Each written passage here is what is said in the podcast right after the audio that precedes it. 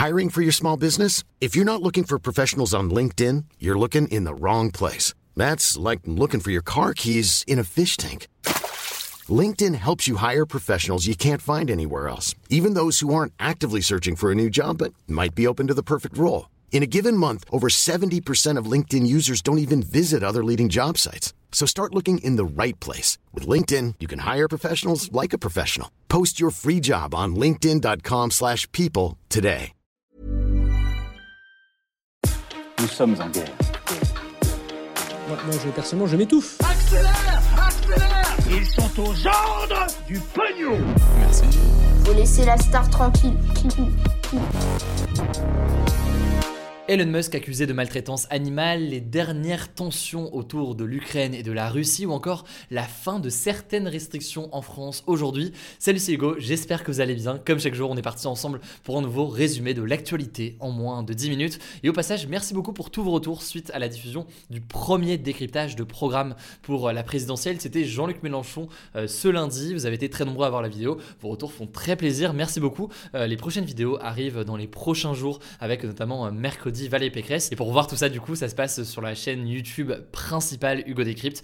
Je vous mets, je ne sais pas encore le cas, je ne vous êtes pas encore abonné, le petit lien directement en description. On commence donc avec euh, le premier sujet. Je voulais faire une petite euh, mise à jour sur la situation entre euh, la Russie et l'Ukraine, puisque en seulement 24 heures, pas mal de choses ont changé. D'ailleurs, ça va continuer à évoluer dans les prochaines heures. Donc évidemment, on suivra ça avec beaucoup d'attention. En fait, on vous en parlait hier, les États-Unis craignent depuis quelques jours une invasion de l'Ukraine par la Russie. Et eh bien, ce lundi soir, le le président ukrainien Volodymyr Zelensky, qui a appelé euh, pourtant au calme et à la prudence, a déclaré qu'il s'attendait à une attaque potentielle de la Russie le 16 février, autrement dit, eh bien, ce mercredi. En effet, face à ces informations qu'il recevait, comme il le disait, eh bien, il a décrété ce mercredi un jour d'unité et a appelé les Ukrainiens à accrocher le drapeau national et à afficher eh bien, les couleurs bleues et jaunes de l'Ukraine ce jour-là. ça, c'est donc pour lundi soir, sauf que eh bien, ce mardi matin, la Russie a annoncé euh, le retrait de militaires russes qui a été euh, déployé depuis des semaines près de la frontière entre euh, la Russie et l'Ukraine.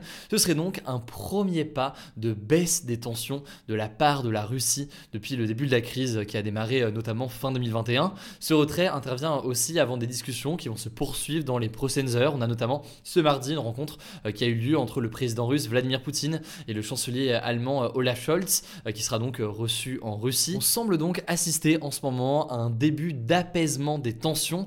On verra donc, mais ça se confirme dans les prochains jours. Et au passage, je pense qu'on prendra le temps, au-delà de ces petits débriefs rapides euh, au quotidien, de bien comprendre concrètement comment est-ce qu'il peut y avoir autant de changements ces dernières heures et qu'est-ce qui se joue très concrètement dans un tel euh, conflit, puisque les raisons sont multiples et des influences notamment entre les États-Unis et la Russie. On aura l'occasion d'en reparler en détail euh, dans les prochains jours. Alors on passe aujourd'hui à un deuxième sujet. Je voulais parler donc d'Elon Musk et de l'une de ses entreprises, à savoir Neuralink. Neuralink est en fait accusé d'avoir causé la mort de plusieurs de laboratoire suite à des expérimentations de puces cérébrales. Alors ça pose des questions autour euh, du bien-être animal, mais aussi des craintes plus larges, car ces puces sont destinées à terme aux humains. On va voir concrètement ensemble ce qu'il en est. Alors l'objectif initial de Neuralink, c'est de créer des puces à intégrer en fait dans son cerveau et qui permettraient par exemple de restaurer des sens comme euh, la vue pour des personnes non-voyantes ou malvoyantes, mais aussi de traiter eh des maladies comme Alzheimer ou encore ça, c'est pour la première ambition, disons, avec Neuralink et avec ces puces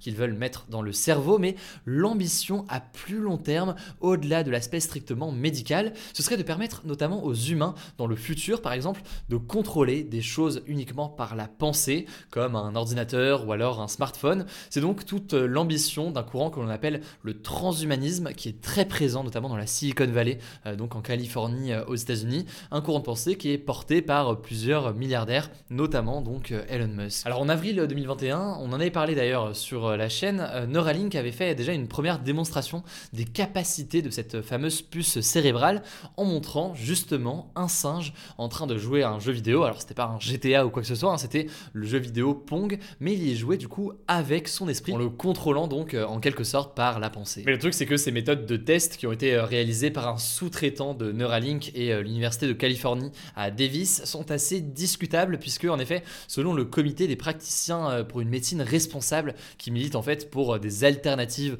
aux tests faits sur les animaux, eh bien seuls 7 singes sur les 23 utilisés pour des expérimentations par Neuralink entre 2017 et 2020 ont survécu donc à ces mêmes expériences. L'organisation en effet eu accès à de nombreux documents qui décrivaient l'état de ces singes et les conclusions en l'occurrence sont assez choquantes puisque les singes utilisés dans ces expériences étaient enfermés seuls, des implants métalliques vissés sur le crâne et beaucoup ont eu en fait des crises d'épilepsie à cause des implants mais aussi euh, beaucoup d'infections. Alors Neuralink et l'université de Davis ont même décidé d'en euthanasier, donc de tuer certains d'entre eux car euh, leur santé était trop dégradée. Alors suite à ces accusations, Neuralink a répondu via un communiqué et a rappelé que actuellement c'est la règle que ces nouveaux dispositifs médicaux soient euh, testés si besoin sur des animaux avant d'être testés sur des humains. Mais ces révélations posent quand même des vraies questions sur euh, les tests sur les humains volontaires que Neuralink voudrait commencer cette année. On verra donc s'ils sont maintenus ou si à l'inverse du coup ils sont décalés le temps de gérer tout ça. En tout cas, une plainte a été déposée début février auprès du département de l'agriculture des États-Unis. On verra donc concrètement ce qu'il en est et c'est intéressant de voir que en France, il y a cette règle aussi qui s'applique qui est la règle des 3 R. Je vais pas rentrer dans les détails mais c'est une règle sur les expérimentations animales qui vise à placer les conditions quand est-ce qu'on expérimente ou non sur euh, les animaux des produits euh, ou autres. L'objectif général étant de pouvoir se passer des tests sur les animaux quand on peut euh, s'en passer, mais il y a plein de détails à cette règle et forcément c'est un sujet qui est assez complexe. Je vais vous voler plus d'informations là-dessus. Il y a plein d'articles assez intéressants qui expliquent tout ça et les débats autour. Donc je vous mets des petits liens comme d'habitude en description. Allez, on continue avec un petit point comme chaque jour sur la présidentielle et aujourd'hui on commence avec un premier sujet. C'est tombé en l'occurrence lundi soir. La candidate du parti de gauche Christiane Taubira a perdu le soutien euh, du parti radical de gauche, qui était euh, l'un des principaux euh, partis en fait hein, qui le soutenait.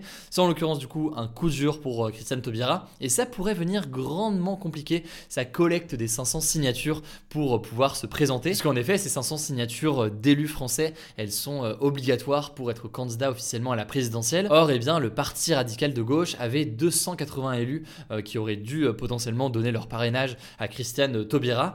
Résultat, eh bien, elle est en grande difficulté aujourd'hui. Certains d'ailleurs mettent en doute sa capacité à continuer la campagne présidentielle.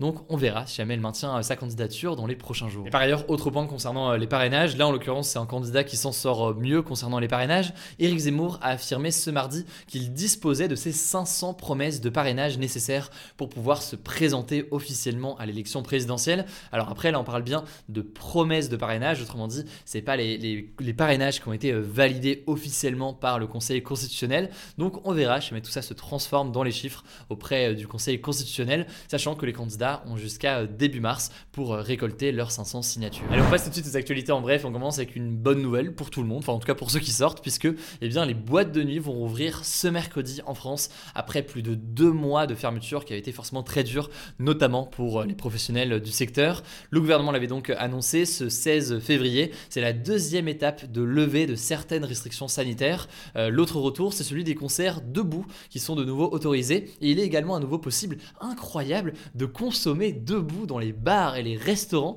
mais aussi euh, de boire et de manger dans les cinémas, les stades ou encore euh, les trains. A noter aussi qu'il y a eu euh, des changements ce mardi au sujet du pass vaccinal. Désormais, le délai pour faire sa dose de rappel est réduit à 4 mois après la dernière dose et un certificat de rétablissement du Covid n'est valable que 4 mois également. Et du coup, pour faire très simple, toutes les personnes qui n'auraient pas fait leur dose de rappel 4 mois après leur dernière dose et qui n'ont pas eu le Covid entre temps, eh bien non plus de passe vaccinal valide. Voilà pour les petites règles dans le détail qui évoluent, sachant que eh bien, pour l'instant, le passe vaccinal, c'est l'une des principales restrictions sanitaires qui restent en place en France aujourd'hui et qui continue à faire beaucoup débat, notamment au vu de la situation actuelle. On verra donc ce qu'il en est dans les prochaines semaines. Deuxième actualité en France désormais, on sait qui accuse de tentative d'agression sexuelle le journaliste de RMC et BFM TV Jean-Jacques Bourdin. En effet, ça fait suite à la diffusion d'une enquête et d'un article du journal d'investigation en ligne Mediapart qui a été intitulé La face sombre de la star de RMC. Il s'agit donc de la journaliste Fanny Agostini qui a notamment euh, présenté la météo sur BFM TV et RMC et qui plus récemment a aussi euh, présenté euh, Thalassa sur France 3.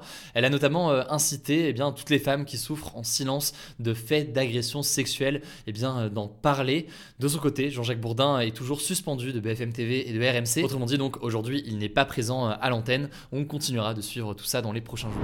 Pour la dernière actualité du jour, je voulais parler de l'initiative et du hashtag GenderSwap qui a été lancé par l'organisation Women in Games. En fait, c'est une organisation qui milite pour encourager la mixité et l'égalité dans l'industrie du jeu vidéo en France. En fait, l'organisation a modifié des jeux vidéo de telle façon à ce que les personnages masculins soient animés de la même manière que les personnages féminins, donc en faisant des déhanchés exagérés, des danses sensuelles ou encore des poses suggestives quasi euh, systématiquement. Alors cette expérience est à découvrir sur les chaînes Twitch de plusieurs personnes, je vous mets euh, leur lien directement en description et euh, l'objectif donc derrière ça c'est en fait de pointer du doigt les stéréotypes sexistes qui sont présents dans pas mal de personnages de jeux vidéo féminins encore aujourd'hui. Voilà, c'est la fin de ce résumé de l'actualité du jour. Évidemment, pensez à vous abonner pour ne pas rater le suivant, quelle que soit d'ailleurs l'application que vous utilisez pour m'écouter. Rendez-vous aussi sur YouTube et sur Instagram pour d'autres contenus d'actualité exclusifs. Écoutez, je crois que j'ai tout dit, prenez soin de vous et on se dit à très vite.